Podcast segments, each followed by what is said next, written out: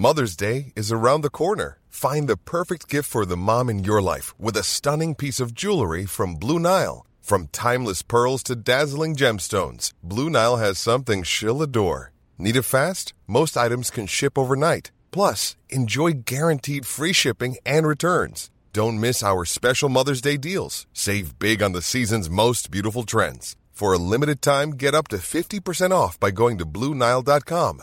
That's Bluenile.com. Die westliche Regierungen sind offensichtlich nicht in der Lage, die Masseneinwanderung in den Griff zu kriegen. Wir stehen vor einem Amerika, das entweder von einem Mann aus dem Krankenhaus regiert wird oder von einem Mann im Knast.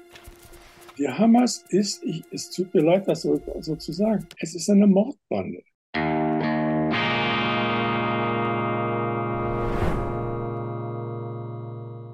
Grüezi miteinander, ganz herzlich willkommen und einen wunderschönen guten Tag, meine sehr verehrten Damen und Herren, liebe Freunde aus nah und fern. Ich freue mich, zu, Sie zu begrüßen zu einer weiteren Sondersendung von Weltwoche Daily, die andere Sicht, unabhängig, kritisch, gut gelaunt, selbstverständlich gut gelaunt, zuversichtlich, beseelt von existenziellem Optimismus, den man gerade dann verteidigen muss, wenn die Finsternis um uns herum sich immer drängender ähm, sozusagen äh, in die Nähe hineinbringt. Äh, es ist großartig und ich bin äh, sehr froh, dass wir heute begrüßen dürfen am 7. November 2023 für die äh, Chroniken, dass wir heute begrüßen dürfen als Gast in dieser Sendung einen der renommiertesten Journalisten und auch Gelehrten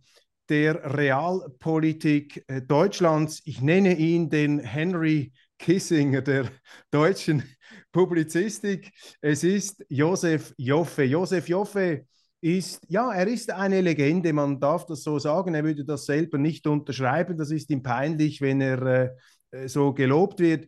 Er ist Dozent an der äh, Stanford, er ist Dozent an der Stanford University ähm, in äh, den Vereinigten Staaten. Er ist Professor an der Johns Hopkins Universität. Er war bis vor kurzem Herausgeber der sehr erfolgreichen deutschen Wochenzeitung Die Zeit. Er ist auch Buchautor und äh, international immer wieder unterwegs und gefragt. Und sein letztes Buch, hat er mir erzählt, trägt den Titel Der gute Deutsche, die Karriere einer moralischen Supermacht. Herr Joffe, ganz herzlich willkommen in unserer Sendung. Wo in Ihrem bewegten Lebenslauf sind Sie gerade jetzt vor der Kamera anzutreffen?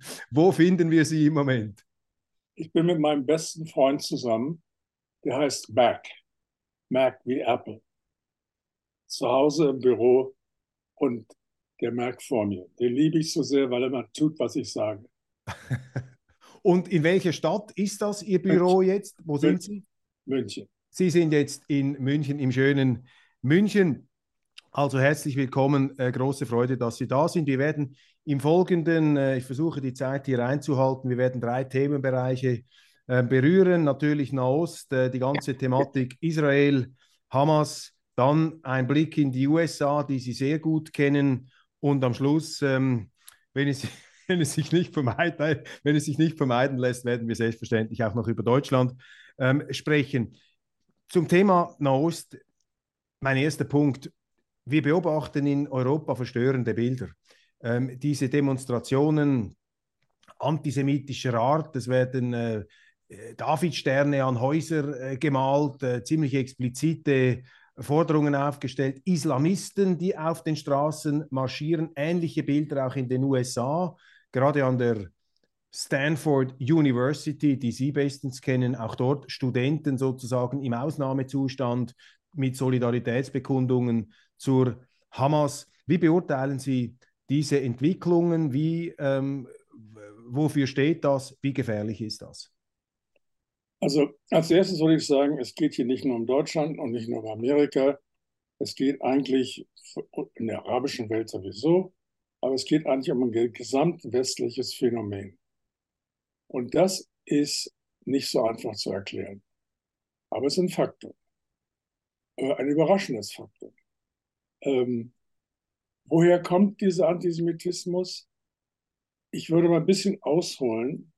Wenn es um Nahost, Hamas und Palästina und so weiter geht, ich glaube nicht, dass die, äh, diese wütenden Studenten äh, äh, so sehr pro-Palästina pro sind als anti-Israel.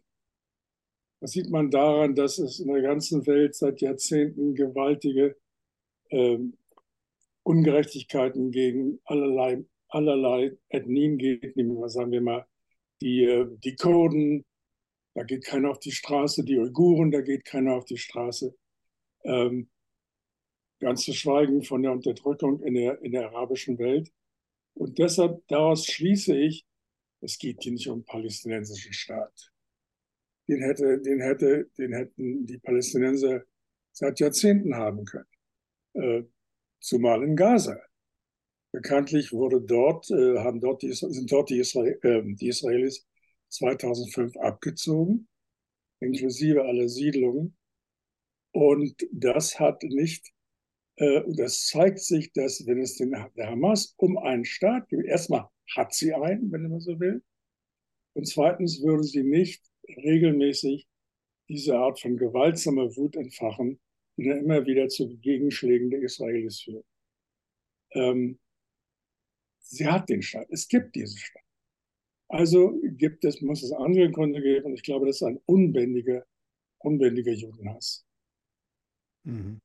Und das Verblüffende dabei ist, dass wir jetzt nicht nur, ich sage jetzt mal, nur in Anführungszeichen, Migranten aus der arabisch-islamischen Welt auf die Straße ja. gegangen sind, sondern dass ja. quasi aus unserer Mitte, oder nehmen Sie die Vereinigten Staaten, dass dort Schüler, ich nehme an aus guten, wohlsituierten Familien, die da an einer der besten Unis studieren dürfen, sozusagen der Stolz, wenn man so will, auch ihrer Familien, dass die sich mit, ich sage jetzt einfach mal wörtlich ähm, wahrgenommen, mit Solidaritätsbekundungen für eine Hamas zu Wort melden. Eine Hamas, die ja dokumentiert hat am 7. Oktober, was sie beabsichtigt, was sie tut. Die Handlungen sprechen für sich. Wie ist dieser Hass oder diese Haltung, äh, formuliere ich es etwas zurückhaltender, wie ist diese Haltung zu erklären in unserer eigenen Gesellschaft?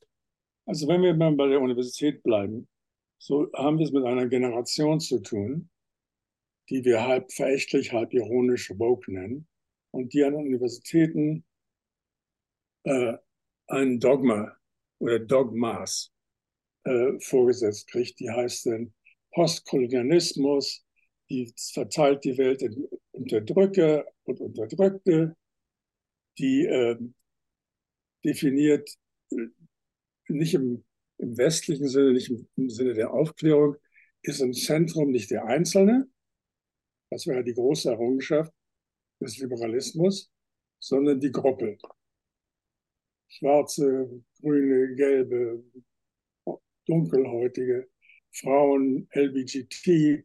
Also ein gewaltiger Rückschritt im Vergleich zu unserem Erbe des, der Aufklärung und des Liberalismus, der, ich wiederhole mich, der das, das den, den, den Einzelnen zum Hauptsubjekt gemacht hat. Mhm. Auf einmal sind wir komischerweise zurückgeworfen zum, zu früheren Jahrhunderten, wo, wo das Wichtige war, nicht wer du bist, sondern welchen Stand du angehörst. Mhm. Bist du Aristokrat? Bist du Bauer? Bist du Leibeigner? Und das ist eine bemerkenswerte Entwicklung in unserer Zivilisation, von der ich ja sagte, sie ist auf anderen Prinzipien äh, äh, äh aufgebaut. Warum nun aber, warum aber das Rätsel ist, es gibt so viel Unterdrückung in dieser Welt. Ich habe es schon genannt. Hm. Äh, von Kurden bis zu Uiguren. Die, die, der Imperialismus ist kein weißes Phänomen, sondern seit Jahrtausenden ein Phänomen seit Jahrtausenden. Denken wir an Babylonien, denken wir an Persien, denken wir an das alte Ägypten. Das waren keine alten weißen Männer. Mit anderen Worten, hier ist ein im Hort des kritischen Denkens ist eine Art Wahnverstellung geboren worden, die die Fakten systematisch verdreht. Fragen Sie mich nicht, woher das kommt, weil ich sehe es nur dass an den besten Universitäten des Westens, inklusive auch bei uns, eben diese Postkolonialismus, ja, mhm. alles ist Rassismus, alles ist Unterdrückung gelehrt wird. Mhm. Warum das ausgerechnet dort herkommt, wo kritisches Denken, selbstständiges Denken zelebriert worden ist, verstehe ich nicht. Verstehen Sie es? Ja, es ist interessant. Mich erinnern diese Szenen an ein Buch, das ich nie gelesen habe. Und zwar von Theodor W. Adorno und Max Horkheimer, Die Dialektik der Aufklärung. Also das wäre sozusagen der moderne Geist, der in einer Art rätselhaften Dialektik, in einem Übersprung sich anfängt, selber zu dementieren, sich selber quasi aufzulösen und dann eigentlich zum Gegenteil von dem wird, was er eigentlich sein sollte. Also es ist ein, ein hochinteressanter Vorgang. Und das Zweite, was mir in den Sinn kommt, aber ähm, ich möchte gleich wieder zu Ihnen überleiten, das Zweite ist natürlich der Moralismus, dieser entfesselte Moralismus würde dementsprechend, was Sie sagen, man benutzt einen Konflikt, man benutzt eine Situation, um die eigene moralische Empfindlichkeit zu inszenieren und zu sagen, ich bin da der Robin Hood auf der Seite der Entrechteten und der Unterdrückten. Und äh, ja, Israel ist nun einmal ein erfolgreicher Staat mit vielen Nobelpreisträgern, mit einer starken Armee. Das sind äh, naturgemäß sozusagen die Mächtigen und die Opfer, das äh, sind die anderen, das sind die Kleinen. Und dann äh, kommt eben die Oberflächlichkeit hinein. Man benutzt diesen ja, Konflikt, um die eigene moralistische ähm, Überlegenheit der Position auszuspielen. Aber mich würde noch interessieren, wie Sie, wenn Sie jetzt Professor wären, also sind Sie ja, wenn das in einer Ihrer Stunden Vorlesungen passieren würden, wie geht man damit um? Was, was, was, was würden Sie machen? Was, was, kann man, was kann man tun? Wie militant sind vielleicht auch diese ähm, Studenten? Was, was kann man dagegen tun oder wie muss man damit umgehen? Also ich kann dazu nur sagen, dass ich Glück gehabt habe. Die Art von Kursen, die ich unterrichte oder Seminare, äh, ziehen nicht gerade die, Woke, die an, sodass ich äh, in meinen Seminarenkursen eigentlich nicht zum Opfer des Canceling geworden bin. Das empfinde ich als sehr, sehr ähm, ähm, vertrauenserweckend. Mhm. Und, ähm, und das schwächt so ein bisschen mein, unser gemeinsames Gefühl, dass irgendwas an der Universität nicht stimmt. Mhm. Aber ich komme zurück zum, zur Moral. Ich gehöre zu der Generation der, der, der, der Bürgerrechtsbewegung in Amerika, des Anti-Vietnam-Krieg. Und natürlich waren wir alle sehr, sehr moralisch. Wir, wir fanden uns als moralisch überwertig und haben gegen spezifisches Unrecht demonstriert oder gekämpft, also die, die, die, die für Civil Rights, also für die Bürgerrechte, gegen einen ungerechten Krieg. Das ist heute nicht der Fall. Ich rede von Doppelmoral, weil es immer wieder nur um ein Land geht, um Israel. Mhm. Es gibt Dutzende von unterdrückten Nationalitäten in der Welt. Ich habe sie schon genannt. Wer geht wegen der Kurden auf die Straße? Oder Uiguren? Oder gegen, gegen Armenier? Armenier? Armenier wir wollen die Liste jetzt, können Sie, können Sie endlos verlängern. Äh, warum ausgerechnet, ausgerechnet Israel? Das heißt, da ist eine Doppelmoral und im Vergleich zu, zu, zu Hamas, meine, das ist, das, das ist nicht eine Freiheitsbewegung. Eine, eine, eine, das ist eine, eine Vernichtungsbewegung, die einen, die also einen, einen ganzen Staat auslassen, löschen möchte. Aber wir, wir empfinden sie als unsere großen Helden. Und das zeugt doch von einer gewissen Verwirrung oder Doppelmoral. Also mir ist auch aufgefallen, man findet ja jetzt auch in Europa üblicherweise nicht viele Menschen, die den Islamismus verteidigen würden, jetzt ich sage mal vielleicht ähm, in un aus unserer Mitte. Nein. Aber in diesem Nahostkonflikt empfinde ich es zumindest so, dass sehr viel bildende Umstände ähm, gegenüber dieser Hamas immer wieder ins Spiel gebracht werden. Lassen Sie uns noch einen Moment über die Hamas sprechen, Herr Joffe. Ähm, womit hat es Israel hier zu tun? Was für, eine Feind, was für eine Art Feind ist diese Hamas? Wie ist die einzuordnen Und vor allem, glauben Sie daran, dass man die militärisch besiegen kann? Weil diese Hamas ja irgendwo auch ein, ein Mythos ist oder sie versucht zumindest ein Mythos zu sein.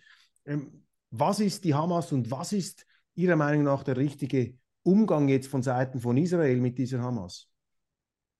Wenn ich das wüsste, würde ich sicherlich äh, als Nachfolger von Netanyahu Premierminister in Israel werden. ähm, die Hamas ist, ich, es tut mir leid, das so, so zu sagen, es ist eine Mordbande. Ich meine, wo gibt es, wo kann man noch moralisieren, wenn man sich betrachtet, was am, am, im Oktober passiert ist? Babys geschlachtet, Frauen vergewaltigt. Was ist daran edel? Was ist, da, was ist daran her? Und wie man diese Truppe idealisieren kann, verstehe ich nicht. Es sei denn, wir kommen wieder zu dem zurück, zurück, Punkt zurück. Es geht nicht um Palästina, es geht nicht um Befreiung, es geht um die Eliminierung eines Staates, also Staatenmord, der in der letzter Konsequenz mit Völkermord einhergehen müsste. Also wenn die Parole leitet ja from the river to the sea, also vom Jordan bis zum Mittelmeer, da ist kein Platz für die Juden. Mhm. Was ist die Logik hinter dieser Bestialität vom 7. Oktober? Ah, das ist ja eine, ein, ein, ein, ich sage jetzt mal, das ist ja eine, ein Terroranschlag. Ich musste da an den IS denken, also den Islamischen Staat. Und das ist ja eine Handlung, ich nehme an, das ist sehr kalkuliert gemacht worden. Ähm, das wird ja nicht einfach so spontan, kann so etwas nicht passieren. Was ist das Kalkül der Hamas, Herr Joffe? Ihrer ich glaube, das ist, das ist relativ einfach zu durchschauen. Das, das, das Muster läuft so. Wir entfachen einen grausamen, mörderischen Krieg gegen Israel. Punkt eins. Punkt zwei. Damit provozieren wir einen massiven Gegenschlag, wie jetzt der massivste aller Zeiten. Wir, drittens, wir, wir verstecken uns hinter menschlichen Schutzschildern, unter, unter Hospitälern, unter Moscheen, unter Wohnblöcken und das Kalkül ist brillant aufgegangen. Die Weltmeinung, das hat man voraussehen können. Die Weltmeinung oder was immer das bedeutet, hat sich gegen Israel gewendet. Äh, es ist, ich glaube, es geht, geht auch nicht um einen, um, um, um, es geht nicht wirklich um einen Staat. Ich glaube, das Kalkül nennt, nennt man im Fachjargon katalytischen Krieg. Das heißt, wir, die schwächere Partei, ziehen mit unserem Angriff mächtige Spieler ins Feld. Also Hisbollah, äh, Iran, wir kriegen auch noch Hilfe von, von, von, von, von der Türkei. Und so, zumindest ist das diese etwas verquere Logik, werden wir unser strategisches Ziel, also die Vernichtung Israels, erreichen, obwohl wir eigentlich zu schwach dazu sind. Ein, wir haben vorhin von Lichtblicken gesprochen. Ich habe mir mal die jüngste Rede von Hassan von Nasrallah, dem Führer der, der, der, ähm, Hisbollah, ange, ange, angehört. Da waren die üblichen Gemeinheiten, aber ein entscheidender Satz. Wir, Hisbollah und Iran, unser, unser MC, haben von den Plänen der Hamas nichts gewusst. Kann gelogen sein, ist mir aber egal. Es zeigt nur, wir werden das Kalkül des katalytischen Krieges, werden wir nicht mitmachen. Das fand ich, also dass dieser Krieg eher begrenzt bleiben wird, finde ich in der Dunkelheit schon mal eine, eine, eine Kerze. Ganz interessant, diese Interpretation. Ich weiß nicht, ob Sie den äh, Kolumnisten Daniel Goldman kennen. Äh, der ein, äh, ein Pseudonym auch hat, ein, ein berühmtes, das mir allerdings jetzt gerade empfallen ist. Aber er hat in einem fiktiven Interview, hochinteressant diese Kolumne, in einem fiktiven Interview mit dem verstorbenen Kardinal Richelieu, hat er den Kardinal Richelieu gefragt, ähm, Herr Kardinal, wie beurteilen Sie diesen Terroranschlag der Hamas?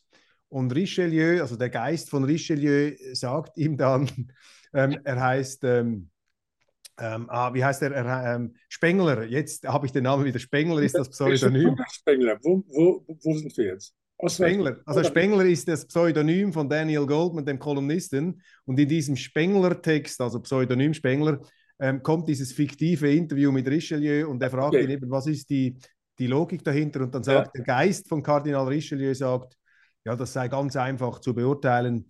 Die Hamas hat gemerkt, sie ist das Monster, das die arabische Welt gezüchtet hat, um Israel zu zerstören. Jetzt hat das Monster gemerkt, der Godzilla sozusagen, der ferngesteuerte, dass ähm, die arabischen Leaders, also zum Beispiel sogar Saudi-Arabien, im Begriff sind, mit Israel Frieden zu schließen. Und jetzt mussten sie mit einer brachialen Terrorattacke diese Nahostfrage, diese Palästinenserfrage wieder zurück auf die Agenda hebeln, um nicht vergessen zu werden. Also das war ein Anschlag aus der Verzweiflung heraus, dass der Hamas die Fälle davon schwimmen.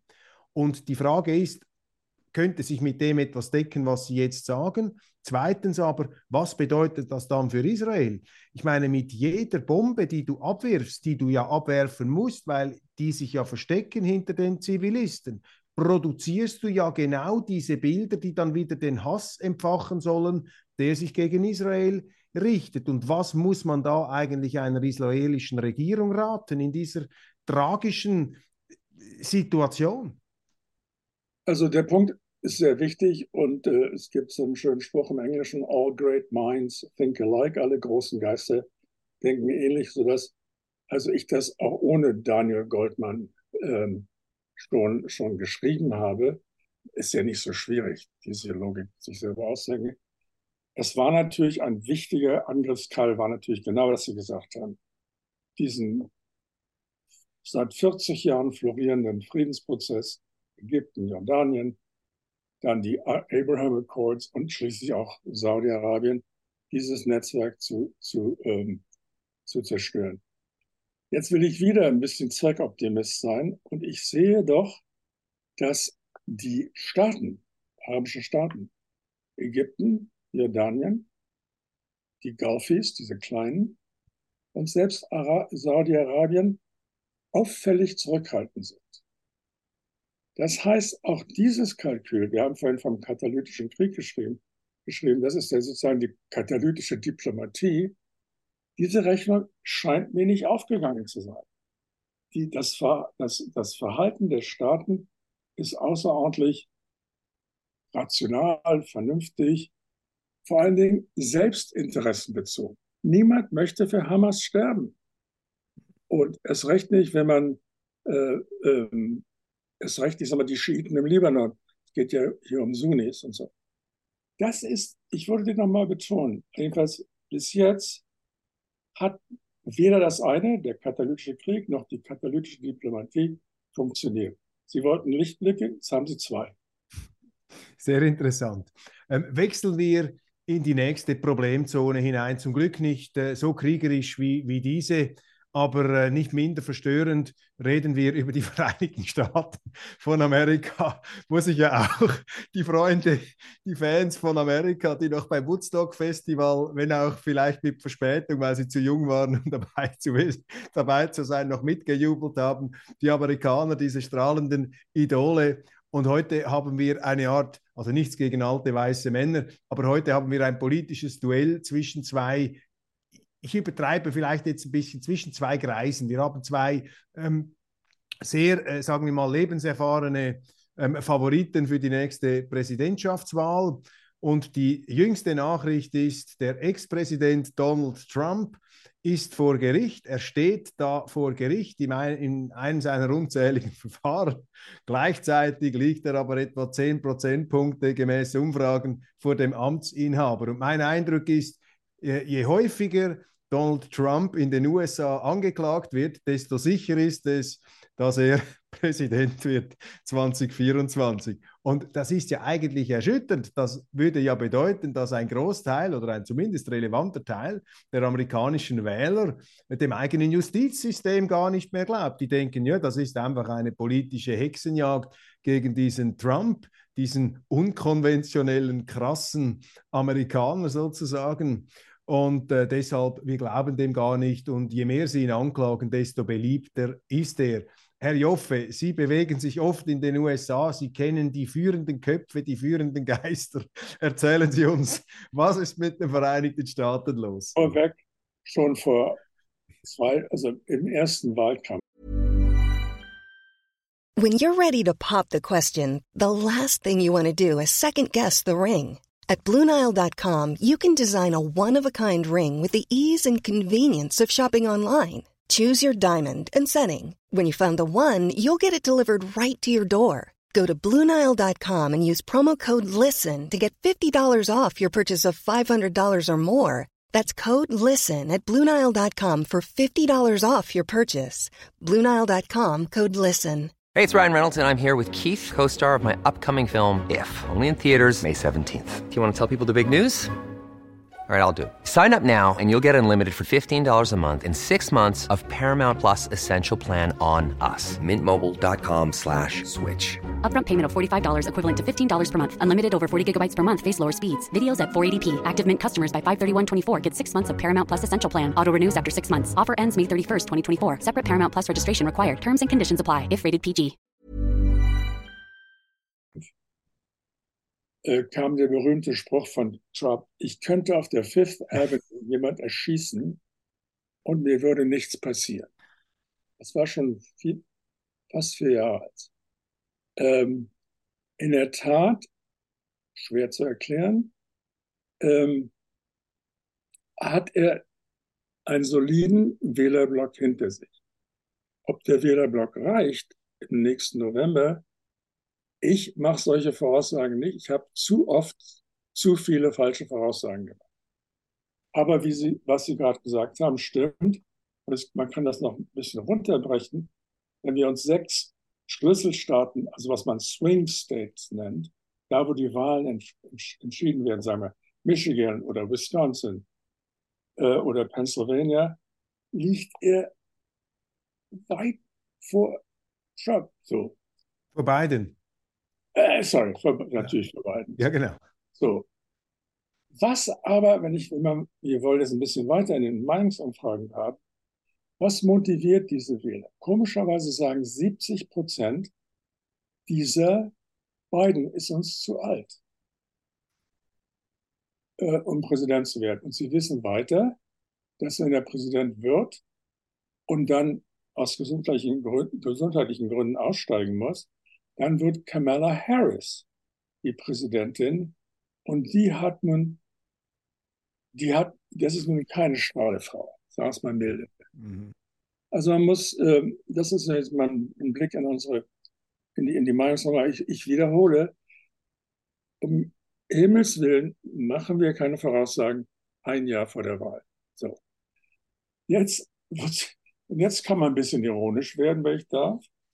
Wir stehen vor einem Amerika, das nach dem Januar 25 entweder von einem Mann aus dem Krankenhaus regiert wird oder von einem Mann im Knast. Das ist doch schon mal einen ganzen Film wert, oder? Und ich mich schon, will mir schon die Filmrechte sichern. Amerika ist halt, wie soll ich sagen, etwas dramatischer als die Schweiz oder die Deutschen. Äh, haben Sie einen Trump in der Schweiz? Nein. Haben wir einen in Deutschland? Nein. Ähm, wir haben Scholz. Der Inbegriff, Inbegriff der, der Moderation, von mir aus der Langeweile. Also wir haben es in dieser Beziehung ganz gut in Europa. Wir, unser politisches System ist so gebaut, dass es ultraradikale Kräfte nicht an die Macht lässt, so wie in einem Zwei-Parteien-System. Das kann so oder so gehen. Bei uns haben wir Koalitionen, wie in der Schweiz, in Deutschland und so weiter. Ähm, aber wie gesagt, ich freue mich auf den Moment, wo wir vor der Wahl stehen. Der eine ist im Krankenhaus, der andere ist im Knast. Aber letzter ja. Punkt, wir wollen ja Lichtblicke haben. Ähm, es gibt einen berühmten Spruch von Churchill, der sagt ungefähr, irgendwann werden die Amerikaner das Richtige machen.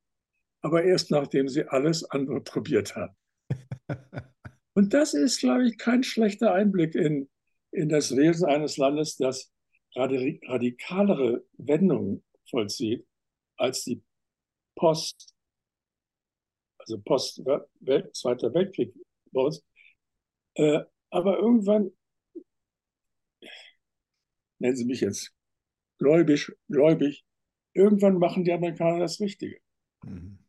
Das wäre mein dritter Lichtblick. Also Sie, Sie, Sie sehen skeptisch aus. Nein, ich sage, ich, ich, finde, es, ich finde es bemerkenswert. Ich versuche mir da auch einen Reim drauf zu machen und ich versuche die, sozusagen den, den sogenannten zoologischen Blick darauf zu werfen. Die Welt als Symptom. Und die Welt als? Die Welt als Symptom. Okay. Und Donald Trump, ich hätte damals nicht gedacht, 2016, dass er gewählt wird mit dieser, ich sage mal, Anti-Establishment, Anti-System.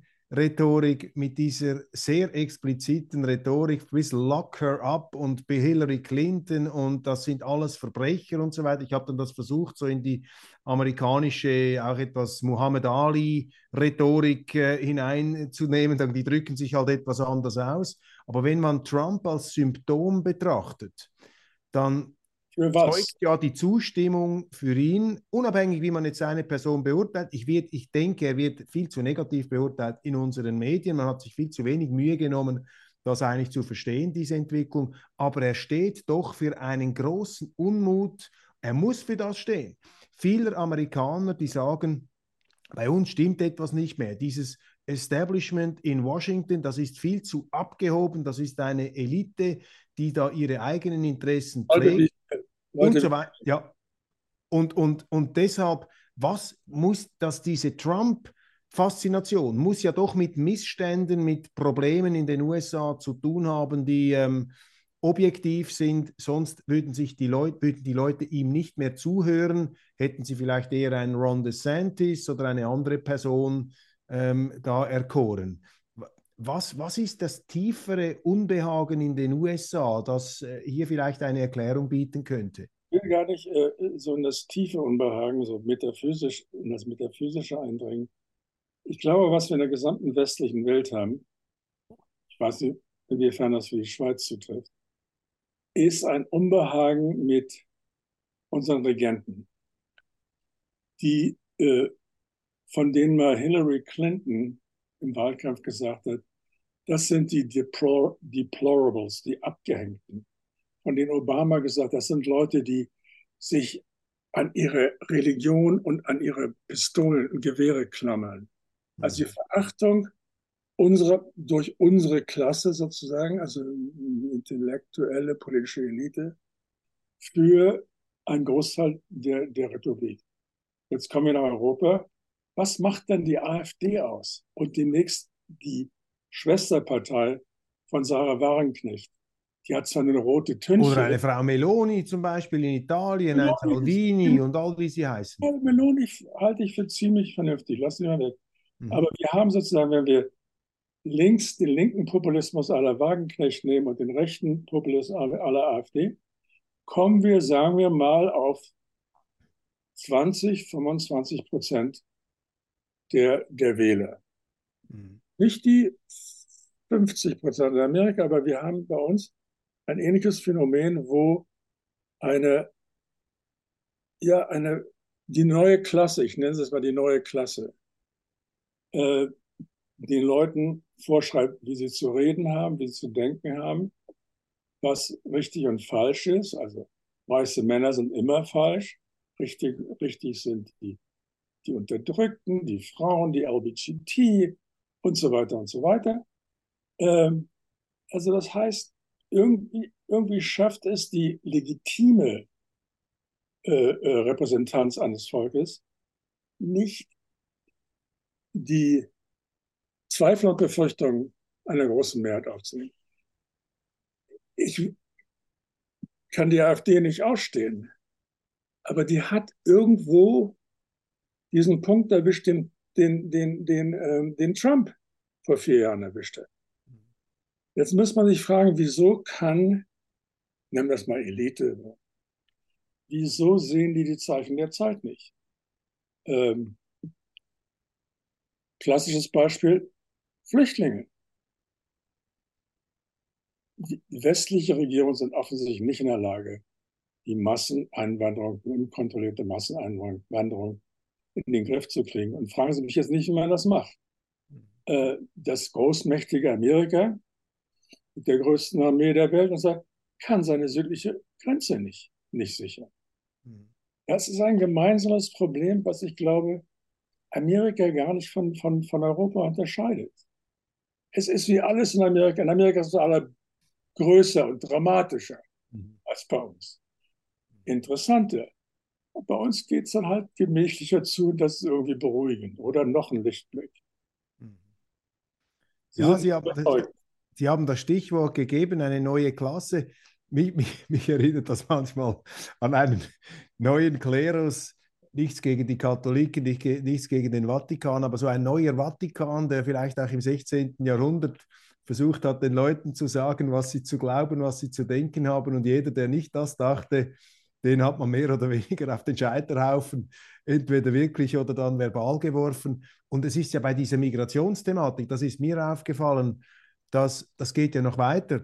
Also die eigene Ratlosigkeit sozusagen im Umgang mit diesem Problem ist ja dann erstens von den politisch Verantwortlichen nicht zugegeben worden. Und die, das, die das dann auch noch kritisiert haben, die sind ja dann sofort in die finsterste Schandecke gestellt worden. Und etwas, was mir aufgefallen ist, wenn ich heute beobachte, es bewegt sich ja einiges. Also der von Ihnen bereits angesprochene Kanzler Scholz, und jetzt haben wir den eleganten ähm, Übersprung zu Deutschland auch noch gefunden. Also Sie haben es schon eingeleitet. Jetzt sind wir bei dem etwas langweilig wirkenden Kanzler Scholz der aber vielleicht diese Sehnsucht auch vieler Deutscher ähm, vertritt.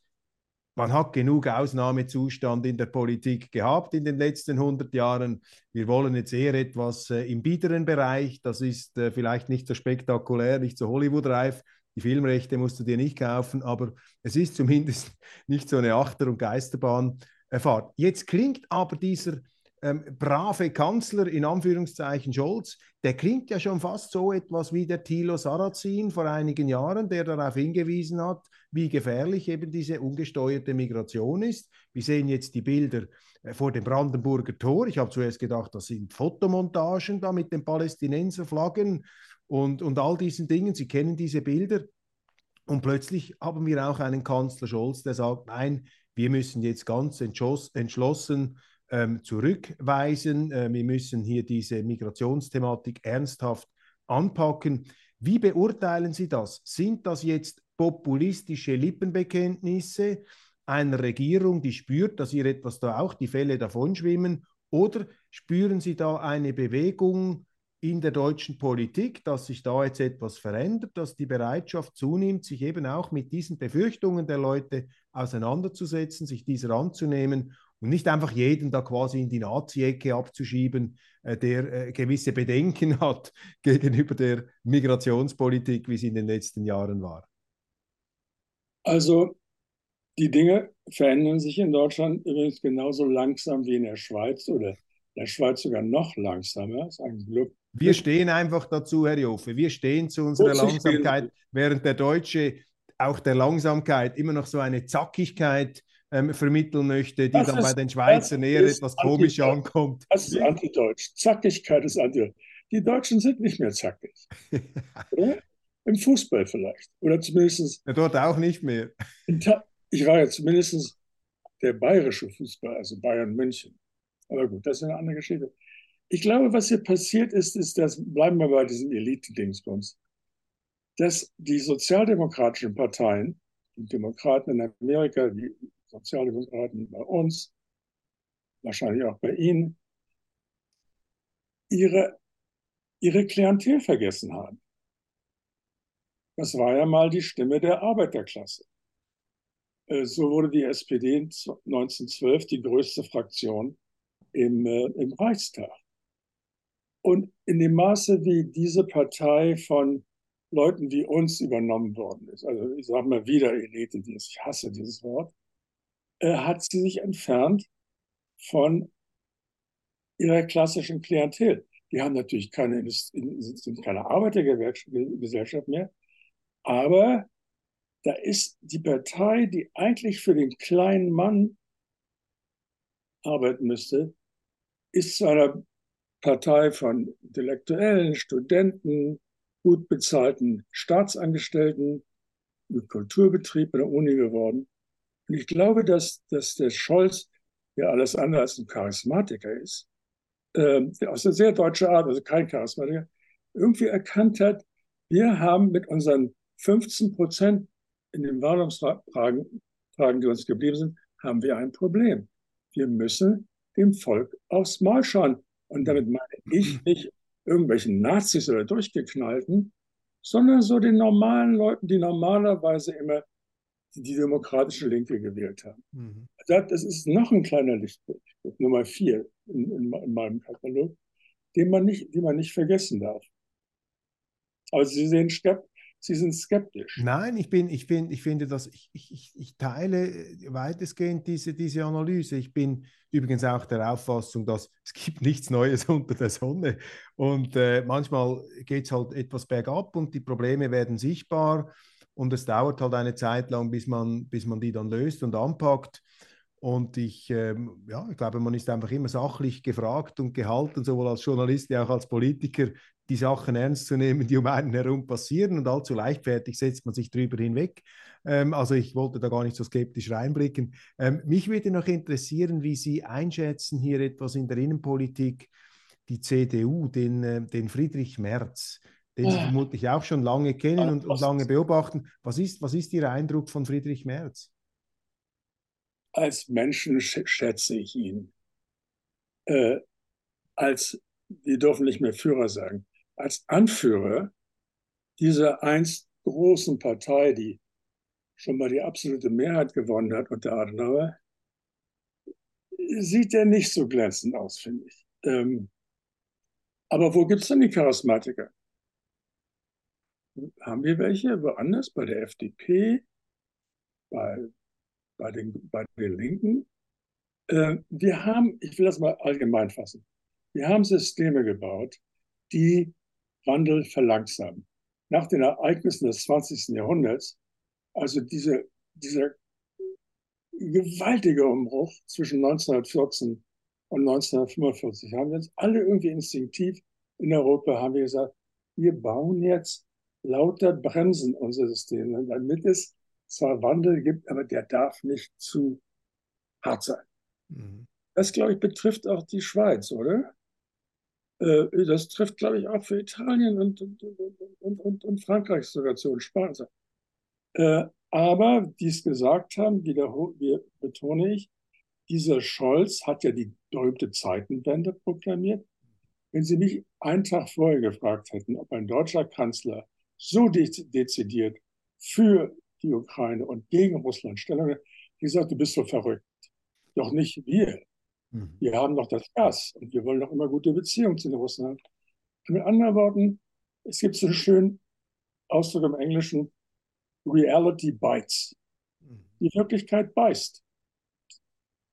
Und das heißt, dass wir Anpassung betreiben, bloß eben auf sehr europäische Art und Weise, ein Schritt nach dem anderen. In einem Zwei-Parteien-System wie England oder Amerika geht es halt so oder so.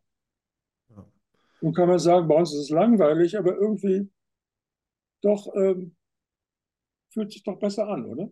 Ja, und ich, es ist hochinteressant. Ich finde ja die Ähnlichkeiten und Unterschiede zwischen der Schweiz und Deutschland immer bemerkenswert. Ähm, die Ähnlichkeiten sind groß, es gibt aber auch große Unterschiede und die Ähnlichkeit haben Sie gut äh, herausgearbeitet. Natürlich auch unser System ist sozusagen präventiv überbremst gegenüber dem Politiker, gegenüber dem großen Gestalter, gegenüber dem Visionär. Also die Langeweile ist sozusagen institutionalisiert in ja, unser System.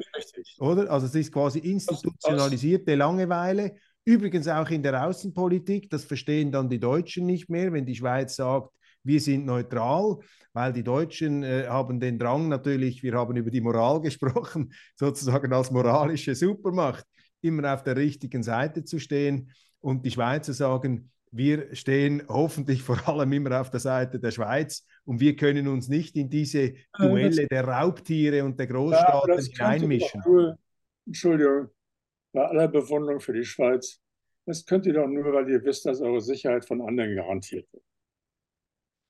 Die NATO ist zwar nicht euer Verein, aber ihr wusstet, sie wird uns schützen.